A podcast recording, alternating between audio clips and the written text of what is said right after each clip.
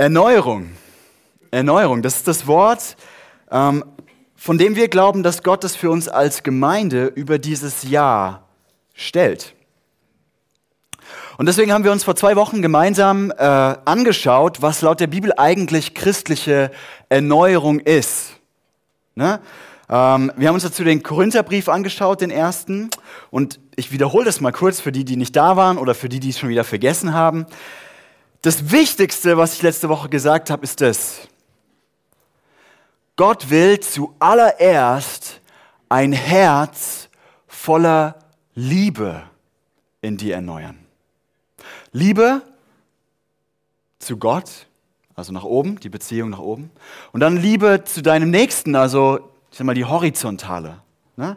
Und wenn du dir vor zwei Wochen einen Satz mitgenommen hast, dann genau den. Gott will in dir ein Herz voller Liebe schaffen. Und dazu ist auch wichtig, äh, was wir uns dann angeschaut haben, nämlich, dass man dieses Herz voller Liebe nicht einfach so aus sich hervor ereignen kann. Also das funktioniert nicht so irgendwie so nach dem Motto, ich streng mich jetzt richtig an, ein Herz voller Liebe zu haben. Das funktioniert nicht. Sondern Liebe kann man nur reflektieren. Oder anders ausgedrückt, du musst Liebe zuerst empfangen, bevor du sie weitergeben kannst. Mit anderen Worten, du brauchst eine Quelle, aus der dein Herz trinken kann, damit du lieben kannst. Und das möchte ich mit euch heute nochmal genauer anschauen, denn es, ich glaube, es gibt nichts Wichtigeres, und darüber habe ich letztes Jahr auch schon ein paar Mal gepredigt. Ich glaube, es gibt nichts Wichtigeres im Leben eines Christen, als diese Quelle der Liebe zu kennen und von ihr so oft und so reich zu trinken wie nur möglich. Und wir schauen uns dazu nochmal den ersten Korintherbrief an. Oh, ich habe übrigens euch das Herz voller Liebe mitgebracht. Da. Kleiner war fein und voll mit Liebe. Da, wir schauen uns den ersten Korintherbrief heute nochmal an. Ähm, und zwar das Kapitel 1. Und diese Verse 18 bis 31, die wir gerade gehört haben, ich glaube, wir lesen, wir lernen zwei Dinge aus diesem Brief über diese Kraftquelle oder über diese Liebesquelle. Nämlich das erste Mal, das erste, was wir lernen, ist, es gibt auch Quellen, die keine Kraft haben. Das ist erstmal vielleicht irgendwie banal, aber gibt es auch. Und das zweite ist, wir lernen über diese Kraft Gottes, die unser Herz mit Liebe füllt. Und dann, ihr kennt mich, äh, ich brauche mal drei Punkte, auch wenn dieser Text jetzt nur zwei hat. Ähm, nein, stimmt nicht. Äh, wir, schauen uns natürlich noch die Liebe mal ganz praktisch an. Wie sieht es denn eigentlich aus, aus dieser Quelle zu trinken? Okay, wir legen los. Punkt eins. Paulus lässt uns hier wissen, Paulus hat diesen Brief geschrieben, den ersten Korintherbrief, ähm, dass es Quellen gibt ohne Kraft, die unser Herz eben nicht voll mit Liebe machen können. Wir lesen nochmal diese Verse 20 bis 22 und wenn du deine Bibel dabei hast, dann schlag sie jetzt auf und schau nach. Ich habe sie aber euch hier auch nochmal mitgebracht. Da heißt es, wo bleiben da die Weisen, die Schriftgelehrten, die glänzenden Redner? Gott hat sie zum Narren gemacht und ihre Weisheit entlarvt. Obwohl die Welt von der Weisheit Gottes durchdrungen ist, konnten sie ihn durch ihre Weisheit nicht finden. Gott hat eine Botschaft, die unsinnig erscheint, dazu benutzt, alle zu retten, die daran glauben. Ganz kurz, um, nur damit wir auch wirklich verstehen, wovon Paulus hier spricht. Was heißt biblisch Weisheit? Ne, wenn wir an Weisheit denken, denken wir vielleicht an Männer mit alten, mit, mit weißen Bärten oder an, an Frauen mit äh, ganz vielen äh, Falten im Gesicht und die haben schon lange Lebenserfahrung oder sowas. In der Bibel ist Weisheit immer Know-how. Ist immer sehr praktisch. Weisheit bedeutet immer, du verstehst, wie die Dinge funktionieren und du kannst entsprechend handeln. Das ist Weisheit. Also wenn du weißt, wie was funktioniert, wenn du den Weg kennst, den du gehen musst, damit etwas so am Schluss sein wird, wie du das gerne hättest, dann hast du biblisch Weisheit. Man könnte sagen, der Dennis zum Beispiel, wenn der hier am Klavier sitzt, der hat Weisheit, das Klavier zu spielen. Und Paulus sagt hier dann also, dass Gottes Know-how, also seine Weisheit, sein Verständnis davon, wie was funktioniert, und zwar wie was funktioniert, nämlich Menschen zu verändern, Menschen zu retten, ihnen dieses Herz voller Liebe zu schenken, dass das ganz anders ist, als du und ich das vielleicht denken. Mir ist es nochmal aufgefallen, wie krass ist das? Paulus sagt, dass die Botschaft unsinnig erscheint. Die macht keinen Sinn. Ich weiß nicht, manchmal haben wir Christen vielleicht, oder Christen haben manchmal so diese Erwartung, dass, ja, wir, wir sprechen irgendwie, äh, wir erklären irgendwie Leuten, wie, wie Gott funktioniert und dann ist das alles voll einsichtig. Das ist voll offensichtlich, das ist doch klar. Paulus schreibt, nee, das ist unsinnig. Das macht erstmal keinen Sinn. Das ist erstmal komisch. Und Paulus sagt deswegen, anstatt Gottes Know-how, Gottes Weisheit zu vertrauen, wie er Menschen erneuern will, wie er Menschen verändern will, suchen oder fordern wir Menschen was anderes. Und äh, Paulus drückt es so aus. So fordern die Juden Zeichen und die Griechen suchen nach Weisheit. Und ich finde das spannend. Paulus nennt es hier Zeichen. Man könnte es vielleicht auch übersetzen mit spektakulären Events. Na? Oder, und er sagt, Weisheit. Und das könnte man vielleicht auch übersetzen mit die richtige Technik. Ja, die fünf Schritte, die acht Schritte, die zwölf Schritte, wie mein Leben gelingt. Und ich habe das so gedacht, dass, als ich das gelesen habe, das ist irgendwie interessant. Das geht uns auch oft so, oder? Also ich kann mich da irgendwie wiederfinden, ähm, dass ich manchmal denke, hey, ich bräuchte mal ein Zeichen. Ja? Und dass ich denke, ich bin, nach, ich, bin, ich bin irgendwie auf der Suche nach der Quelle von Kraft für mein Leben. Ich suche irgendwas, was mein Leben ausfüllt, was meinem Leben Begeisterung gibt. Und dann denke ich, hey, ich bräuchte vielleicht mal wieder so einen richtig emotionalen Lobpreis im Gottesdienst, oder? So das spektakuläre Event. Oder, oder vielleicht denken wir dann irgendwie sowas wie, ey, wir müssten nur dem Heiligen Geist mehr Raum geben, dass er auch mal hier ein paar Leute heilt. Dann hätten wir hier die Quelle und die Kraft. Oder wir sagen, hey, wir müssen mehr uns um Geistesgaben drehen. Und wenn du nicht weißt, was das ist, mach dir erstmal keine Sorgen, ist nicht schlimm. Ähm, aber, aber dass wir irgendwie sagen, das brauchen wir. Das müssen wir mehr machen. Da ist Power und Kraft drin. Und vielleicht glaubst du, dass darin, in den Zeichen, die Kraft Gottes liegt, dir ein Herz voller Liebe zu schenken. Und andere von uns, die, die suchen vielleicht nach Weisheit. Und dann bist du auf der Suche nach der richtigen Technik. Dann sagst du vielleicht sowas wie, hey, wir brauchen das richtige Programm. Ja, wir brauchen, äh, wir brauchen Evangelisation. Oder wir brauchen irgendwie ein Jüngerschaftsprogramm oder Mentoring oder wir brauchen Hauskirchen oder ein Willkommensteam oder was auch immer. Und du sagst, wenn wir das haben, da liegt die Power zur Erneuerung. Da liegt die Power, das ist die Quelle, mein Herz zu füllen. Oder du sagst vielleicht sowas wie, hey, wir müssen die Gemeinde besser strukturieren und organisieren. Da liegt dann irgendwie die Power. Wir, wir sind nicht gut organisiert. Oder du sagst sowas, wir brauchen nur die richtige Art Lobpreislieder. Wenn wir, wenn wir das Lied in der richtigen Tonart spielen. Oder wenn wir, keine Ahnung, das Klavier schön mit einem Synthesizer unterlegen und emotional nach der Predigt ein bisschen Musik machen, dann dann haben wir die Quelle, da ist die Kraft, da ist Erneuerung. Okay, das sind alles gute Dinge. Das kann man alles machen. Ja, also das ist alles okay. Ich finde es interessant. Jesus wirkt ja große Zeichen in seinem Leben, oder? Und in der Bibel geht es ständig um Weisheit. Und wir sollen uns darum bemühen, ja, unsere Gemeinde, unsere Gottesdienste, unser Leben, äh, wie wir mit uns umgehen und, und mit unserem Leben umgehen, das sollen wir uns bemühen, so weise wie möglich zu machen. Aber die Bibel sagt hier an dieser Stelle ziemlich deutlich, dass darin nicht die Kraft Gottes liegt. Vielmehr sind Zeichen und Weisheit ein Ergebnis, das kommt, wenn die echte Kraft Gottes in unserem Herzen am Wirken ist. Aber Zeichen und Weisheit, also spektakuläre Events oder halt irgendwie so eine spezielle Technik, die wir irgendwie brauchen, ähm, das sind nicht die Kraft Gottes. Paulus drückt das so aus. Der scheinbar absurde Plan Gottes, also nochmal, mein Paulus sagt, das, das ist scheinbar absurd. Wenn man das das erste Mal hört, denkt man so, hä? Das ist noch viel weiser als der weiseste Plan der Menschen. Und was ist dieser absurde Plan Gottes? Oder anders gefragt, was ist denn die Kraftquelle, die unser Herz mit Liebe füllen kann. Wo, wo ist denn diese Quelle? Was müssen wir denn reflektieren?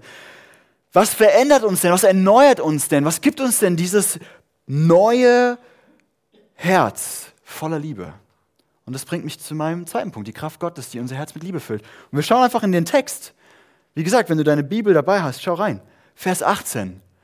Ich weiß, wie unsinnig die Botschaft vom Kreuz in den Ohren derer klingt, die verloren gehen. Wir aber, die wir gerettet sind, erkennen in dieser Botschaft die Kraft Gottes. Oder Vers 23 und 24. Wenn wir also Christus als den Gekreuzigten verkündigen, sind die Juden entrüstet und die Griechen erklären es für Unsinn. Für die aber, die von Gott zur Erlösung berufen sind, Juden wie nicht Juden, ist es Gottes Kraft und Gottes Weisheit. Also Paulus schreibt hier, die Kraftquelle, die Kraft Gottes, die Weisheit Gottes, die in dein Leben kommen muss und die dein Leben mit Liebe füllen muss, ist eine Botschaft. Und es ist diese Botschaft vom Kreuz. Oder wie Paulus das auch schreibt, Christus der Gekreuzigte. Bisschen komisch vielleicht, wenn man das so ausdrückt, aber Christus der Gekreuzigte. Die Kraft Gottes ist also die Botschaft, Übrigens, das ist, das ist ja nicht interessant, oder? Dass, dass Paulus hier nicht schreibt, dadurch wird Gottes Kraft gewirkt. Sondern er sagt, das ist die Kraft Gottes. Also dieses, diese Botschaft, diese gute Nachricht, diese Nachricht vom Gekreuzigten, das ist die Kraft. Und es ist die Botschaft, dass Jesus auf diese Erde gekommen ist, dass er an einem Kreuz gestorben ist und dass er am dritten Tag von den Toten auferstanden ist. Das ist diese Botschaft. Klassischerweise wird diese Botschaft von Christen das Evangelium genannt. Und Evangelium ist einfach griechisch. Äh, Oi ist die Vorsilbe, die hier in Ev umgewandelt wird und heißt so viel wie gut. Und Angelium oder Angelion ist, ist griechisch und heißt Botschaft, also gute Botschaft. Ja, die gute Botschaft. Und das will ich mit euch mal genau anschauen. Und ich gebe euch zuerst eine generelle Definition von diesem Evangelium und dann möchte ich das mit euch mal im Detail anschauen. Die generelle Definition. Du bist gerettet, du bist gerettet und vollkommen gemacht aus Gnade und nicht durch deine eigenen Anstrengungen. weiß nicht, denk mal drüber nach, was du für eigene Anstrengungen tust, um dich vollkommen zu machen keine Ahnung, ins Fitnessstudio gehen, ähm, die besten Noten in der Schule bekommen wollen, ich weiß nicht, äh, auf der Arbeit glänzen, was auch immer. Schau mal, was du tust, was, welche Anstrengung du übernimmst. Und die, die gute Botschaft ist, du bist gerettet und vollkommen gemacht. Aus Gnade und nicht durch diese Anstrengungen. Nochmal anders, aber ich meine dasselbe.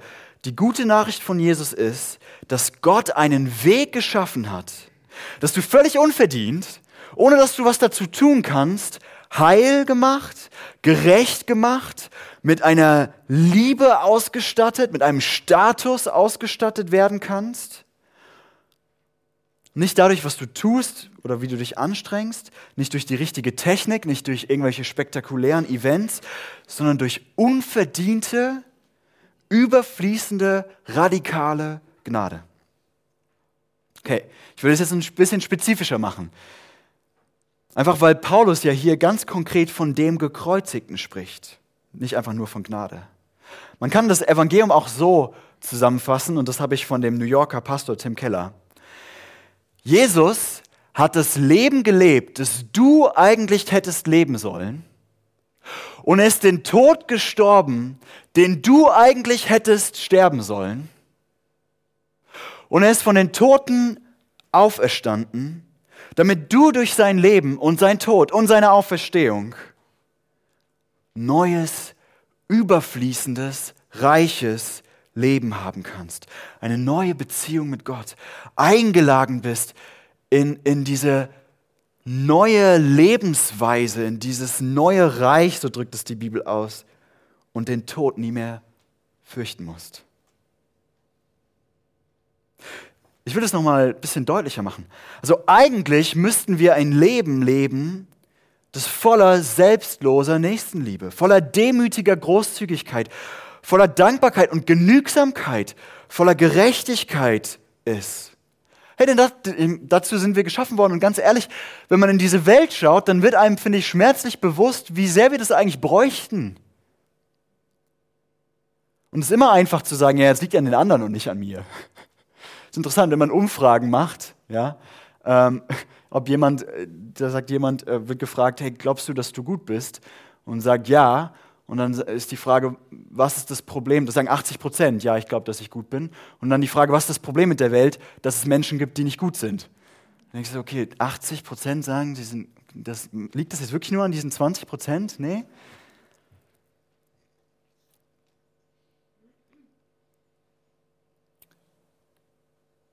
Keiner von uns kriegt es auf die Reihe.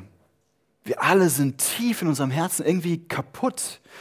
Und ich weiß, das klingt in unserer Kultur irritierend, aber wir sind irgendwie auch böse, wenn man mal ganz ehrlich ist. Wir sind kleinlich und streitsüchtig und gierig und geizig und wir bescheißen uns, sorry für den Ausdruck, ständig selbst äh, und sagen, ja, aber wir sind ja die Guten, wir sind nicht geizig, wir achten nur auf unser Geld. Ja? Ähm, wir, wir sind nicht neidisch, wir finden das nur so schön, was der andere hat. Ja? Oder, keine Ahnung, äh, wir sind nicht egoistisch, wir sind nur sicher, selbstsicher. Oder sowas. Ja? Also da, da, das, wir sind da gut drin. Und dafür hätten wir eigentlich verdient, dass wir nicht mehr auf dieser Erde leben können. Ich sag mal, das, die Bibel sagt es so im Klartext, wir hätten den Tod verdient.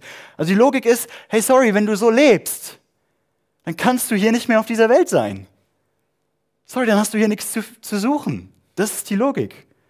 So heftig drückt die Bibel das aus.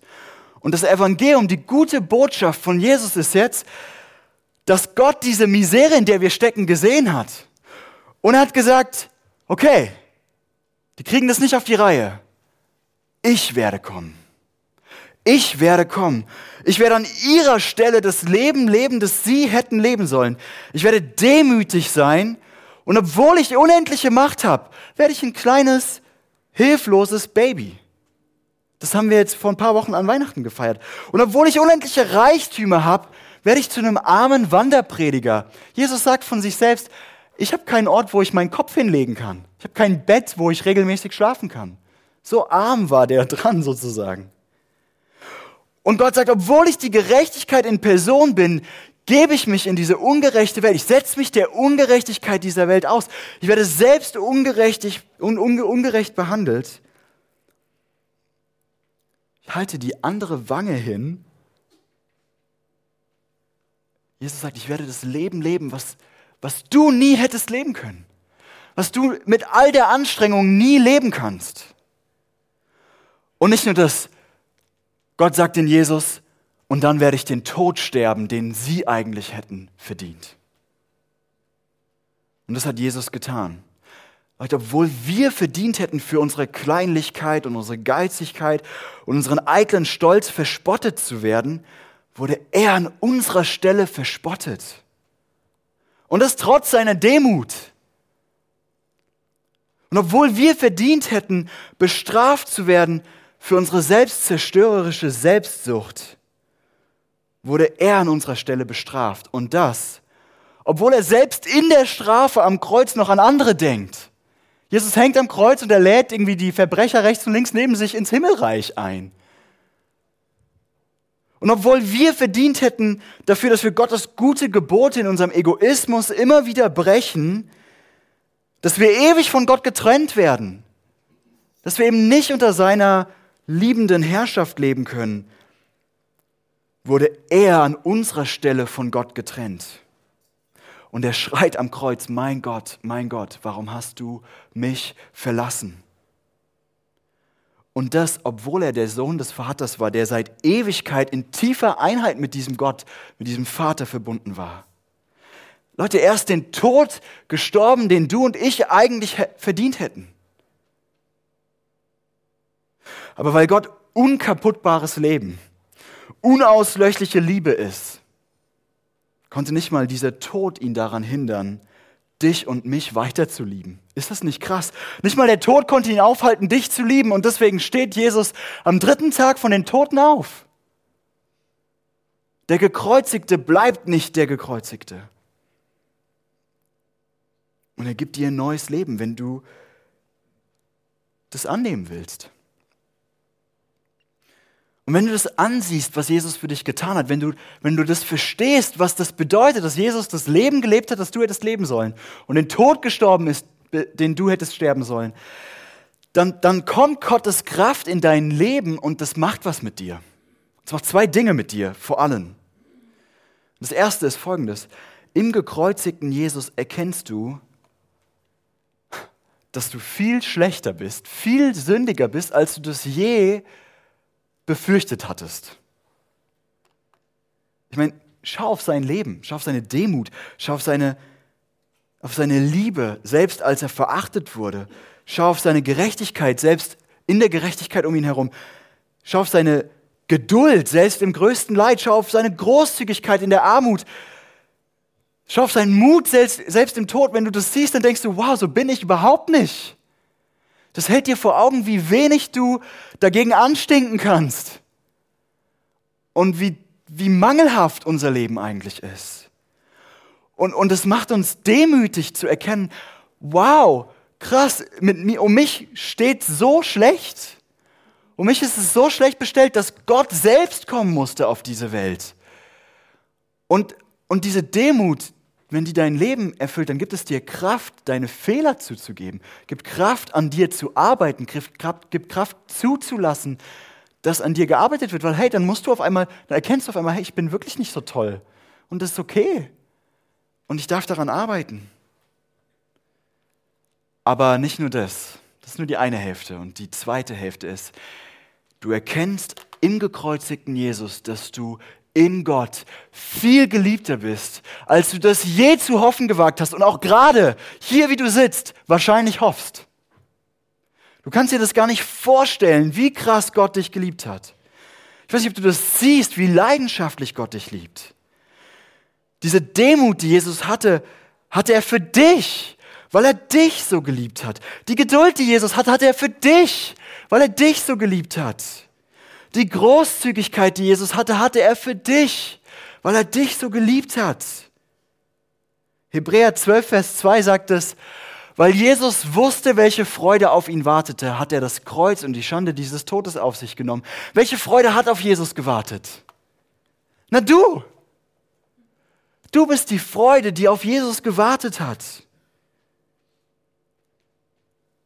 Du warst das Ziel, das er vor Augen hatte. So krass ist seine Liebe. Gott hat seine Freude in dein Wohlergehen gelegt.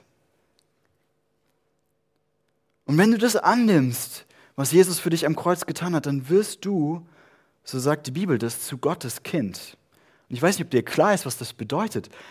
Das bedeutet, dass Gott sich in derselben Intensität, mit demselben Eifer, mit derselben Liebe, mit derselben Freude und Fürsorge zu dir verhält, wie ein perfekter Vater sich zu seinem Kind verhält. Also der Gekreuzigte schenkt dir diesen neuen Status vor Gott, eine neue Beziehung, die Beziehung eines Sohnes und einer, einer Tochter. Und das nicht nur jetzt, sondern in Ewigkeit. Und weil er das Leben gelebt hat, das du hättest leben sollen, auch dann, wenn du das Leben nicht lebst, das du vielleicht leben solltest. Auch jetzt noch. Als Christ. Und das ist die Kraft, die in dein Leben kommen kann und dich erneuert rundum. Aber wir haben ein Problem. Und unser Problem ist, dass wir zu oft denken, und hier spreche ich insbesondere zu Leuten, die sagen, ich bin einer von den schon entschiedenen Christen, ich gehöre zu Jesus. Ich habe das irgendwie schon verstanden. Wir denken zu oft, dass das nur das Eingangstor ist, diese gute Botschaft. Wir denken zu oft, ja, ja, uns ist irgendwie jetzt vergeben, ja, wir sind jetzt Kind Gottes, aber jetzt muss ich mich auch anstrengen und es irgendwie auf die Reihe kriegen, als Christ zu leben. Und dann sagen wir irgendwie sowas wie, hey, jetzt müssen wir ja mal richtig Jüngerschaft ja, machen. Und das ist alles okay, also Jüngerschaft ist wichtig, aber, aber zu oft sagen wir, ja, ja, ich habe das Evangelium jetzt verstanden, okay, das war das ABC und jetzt gib mir die restlichen Buchstaben vom christlichen Glauben. Jetzt gib mir den, den, den, den, den das Tiefe, wir sagen irgendwie so Schwarzbrot oder sowas. Ja? Gib mir eine Technik, die ich jetzt anwenden kann. Gib mir ein spektakuläres Event. Gib mir etwas, von dem ich glauben kann, dass es Kraft hat, das nicht so unsinnig klingt wie die Botschaft vom Gekreuzigten. Aber Leute, es gibt nichts Tieferes als das. Wir behandeln das Evangelium wie ein Anfängerkurs, aber das Evangelium ist Anfängerkurs, fortgeschrittenen Seminar und Meisterklasse. Ernsthaft. Der gekreuzigt ist der Anfang und das Ende deines Glaubens. Die gute Nachricht von Jesus ist das Zentrum und die Quelle für dein Leben als Christ. Ist nicht irgendwie der, der, der erste Teil vom christlichen Glauben, den wir halt irgendwie auch glauben müssen und dann haben wir ihn abgehakt, sondern, das finde ich ein schönes Bild, das Evangelium ist wie eine Brille, durch die du alles andere hindurch sehen musst. Alles. Dein ganzes Leben, deine Anstrengungen, dein im Job dich anstrengen, dein ins Fitnessstudio gehen, dein schön aussehen wollen, dein stark sein wollen, dein was auch immer, das musst du durch die Brille des Evangeliums sehen.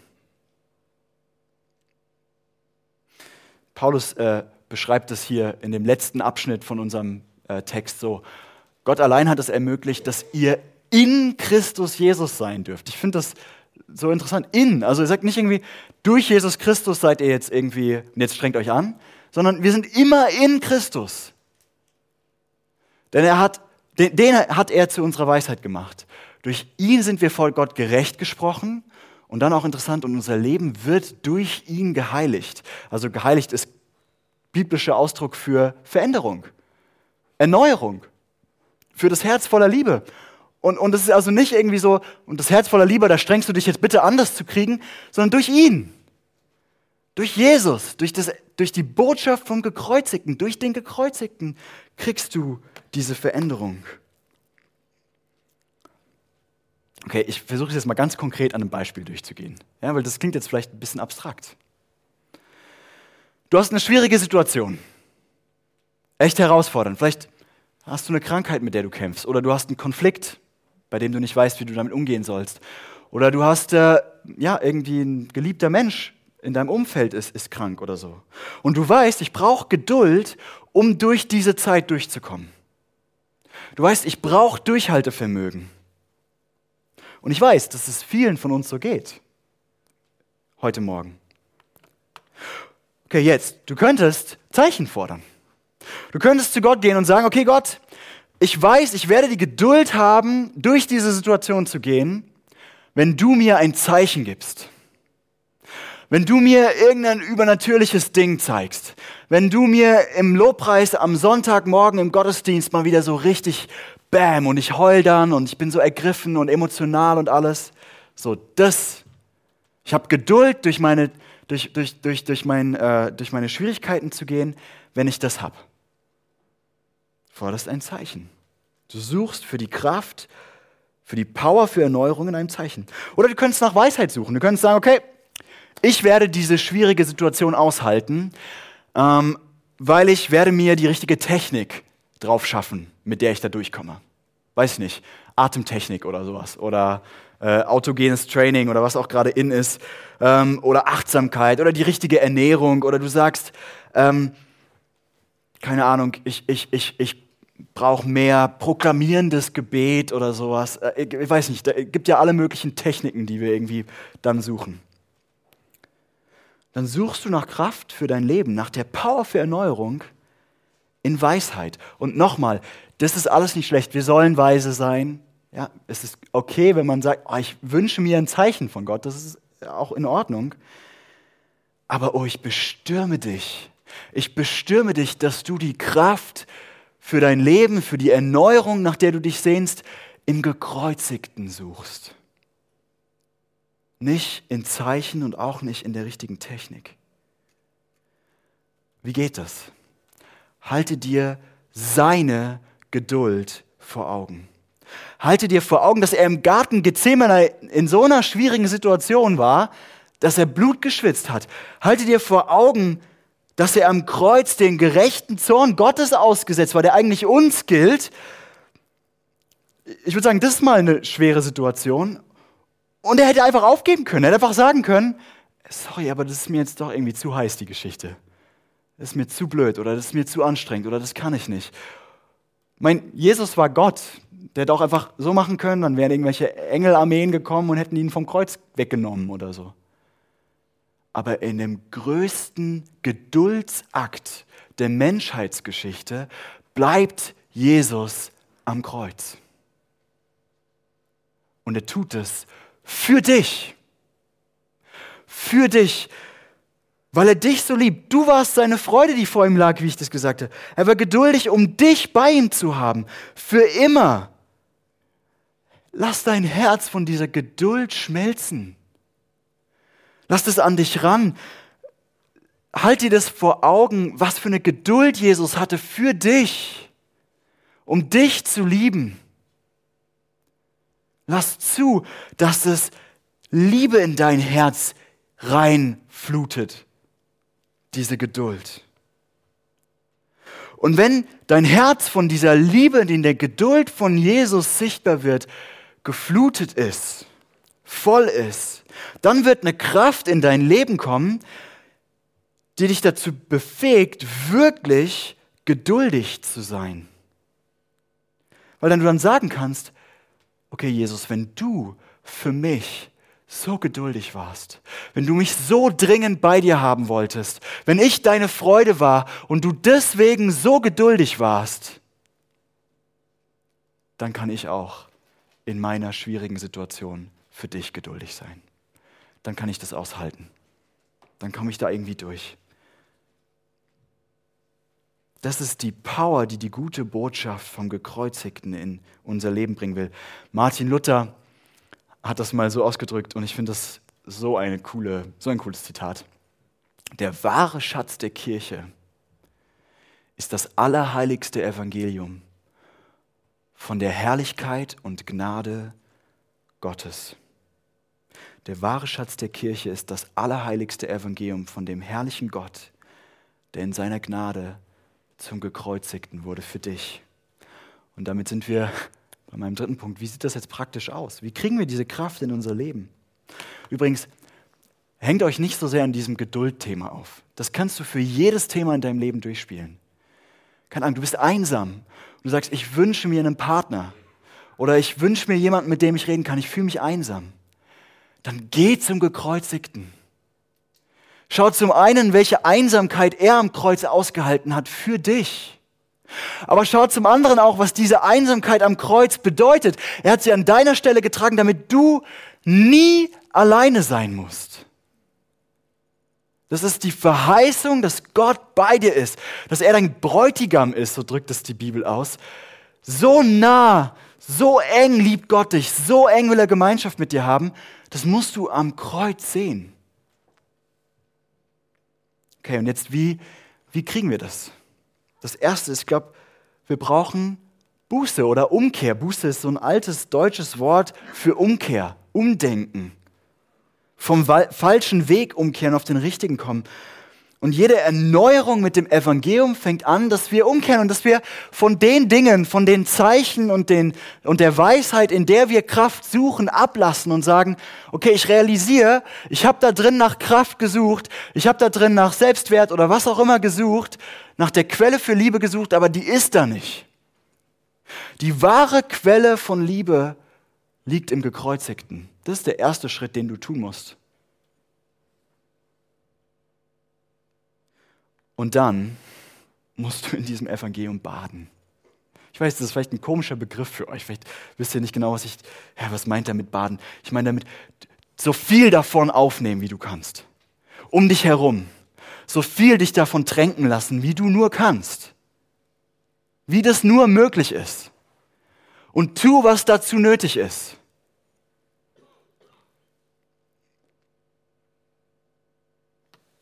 Tun wir zum Beispiel gemeinsam Gottesdienst. Im Lobpreis besingen wir den Gekreuzigten. Wir machen uns bewusst, was er für uns getan hat. Wir kommen zusammen als Gemeinde und baden im Evangelium. Und ich hoffe und ich bete, dass diese Gottesdienste ein Ort sind, an dem du im Evangelium baden kannst. Und das ist ein Grund, warum das nicht keine gute Idee ist, zu oft zu fehlen in einem Gottesdienst. Weil das ein Ort ist, wo wir gemeinsam im Evangelium baden. Und vielleicht ist euch das auch aufgefallen, dass es bei mir keine Predigt gibt, an der ich nicht am Schluss den Gekreuzigten predige. Und das mache ich nicht, weil das irgendwie ein cooles theologisches Gimmick ist oder sowas, sondern weil ich genau das so wünsche für uns als Gemeinde, dass wir im Evangelium baden und nie aufhören. Du kannst es auch im Gebet tun. Nimm dir jeden Tag Zeit. Setz dir, ich, ich weiß, stille Zeit ist vielleicht out in unserer, in unserer, äh, in meiner Generation zumindest, wenn du da sagst, oh, ich mache meine stille Zeit, dann gucken dich alle Leute mal an, okay, alles klar, super heilig. Aber es geht einfach nur darum, einen Ort an deinem Tag zu schaffen, wo du im Evangelium baden kannst. Wo du dich von seiner Liebe, wie sie im Gekreuzigten deutlich wird, erfüllen lassen kannst. Und ein Ort, wo diese Botschaft vom Gekreuzigten immer und immer wieder durchkommt, der, ein, ein Ort, wo, das, wo, wo die, der, der trieft vor dieser Botschaft, ist die Bibel. Und wenn Hans Günther und ich von hier vorne sagen, hey, lasst uns mehr Bibel lesen, dann sagen wir das nicht, weil wir irgendwie wollen, dass ihr alle besser wisst, was man als artige Christen zu tun hat. Sondern dann sagen wir das, weil das der Ort ist, der so trieft vom Evangelium dass wir euch wünschen, dass ihr euch dem aussetzt. Dass ihr das immer wieder in euch rein aufnehmt, aufsaugt.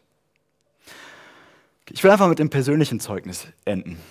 Vor fünf Jahren ungefähr hatte ich eine echt schwierige Phase in meinem Leben. Ich war schon im Theologiestudium, ich wollte Pastor werden, mir ging es richtig schlecht, weil ich schmerzhaft realisiert habe, wie unwürdig ich als Pastor bin. Ich habe gedacht, das wird nie was. Wie soll so ein Hansel Pastor werden? Ich habe so viele Fehler, so viel auch tiefe Sünde in meinem Leben. Ich kann nicht mehr. Und jetzt bin ich irgendwie hier als Pastor äh, in, im Studium, ich will nicht mehr. Ich weiß noch, das mag jetzt für euch komisch klingen, aber es war wirklich eine schwierige Phase. Ich war tief depressiv. Ich bin im Schnee spazieren gegangen damals im Winter und hatte überlegt, ah, irgendwie, es würde jetzt auch keinen Unterschied machen, wenn ich mich hier irgendwo hinlegen würde und äh, dann ist mein Leben einfach irgendwann vorbei. Und ich weiß noch, wie ich an diesem Tag nach Hause gegangen bin. Ich war bei meinen Eltern, habe mich in mein Zimmer gelegt und habe einfach zufällig eine Predigt angemacht, weil ich irgendwie, ich war so fertig und dachte, ich brauche irgendwas, irgendwie, hilf mir Gott. Und in dieser Predigt ging es um den Gekreuzigten. Und ich lag auf, die, auf meinem Bett diese Predigt gehört und der Prediger hat mir zugesprochen, du, Berko, bist gerecht, du bist geliebt, du bist würdig, Pastor zu sein, trotz dieser Dinge, weil ich das Leben gelebt habe, das du hättest leben sollen und ich den Tod gestorben bin, den du hättest sterben sollen. Und das ist der Grund, warum ich Pastor bin, sonst wäre ich durch diese Zeit nicht durchgekommen. Und immer Jetzt noch, das ist nicht, wie gesagt, ist nicht nur das Anfangsstadium. Auch jetzt noch, wenn jemand kommt und sagt, ey Berko, das war aber daneben als Pastor. Das war aber nicht so gut. Oder das hat irgendwie nicht so funktioniert. Oder äh, du prägst zu lang oder du prägst zu kurz oder du weiß ich nicht, was auch immer. Dann gehe ich zurück zum Gekreuzigten und lass mir neu zusprechen, ich bin würdig, weil er das Leben gelebt hat, das ich hätte leben sollen weil er den Tod gestorben ist, den ich hätte sterben sollen. Und ich sehne mich so danach, dass unsere Gemeinde erfüllt wird von dieser guten Botschaft, dass das die Kraft ist, die in diesem Jahr unsere Gemeinde erneuert, die uns neu macht, die unser Herz mit Leben und Liebe füllt und dass daraus alles fließt, was wir als Gemeinde brauchen, Liebe zueinander, Liebe zu Gott, Durchhaltevermögen, Großzügigkeit, Freude, Gemeinschaft, die ganze Schönheit und Herrlichkeit der Kinder Gottes.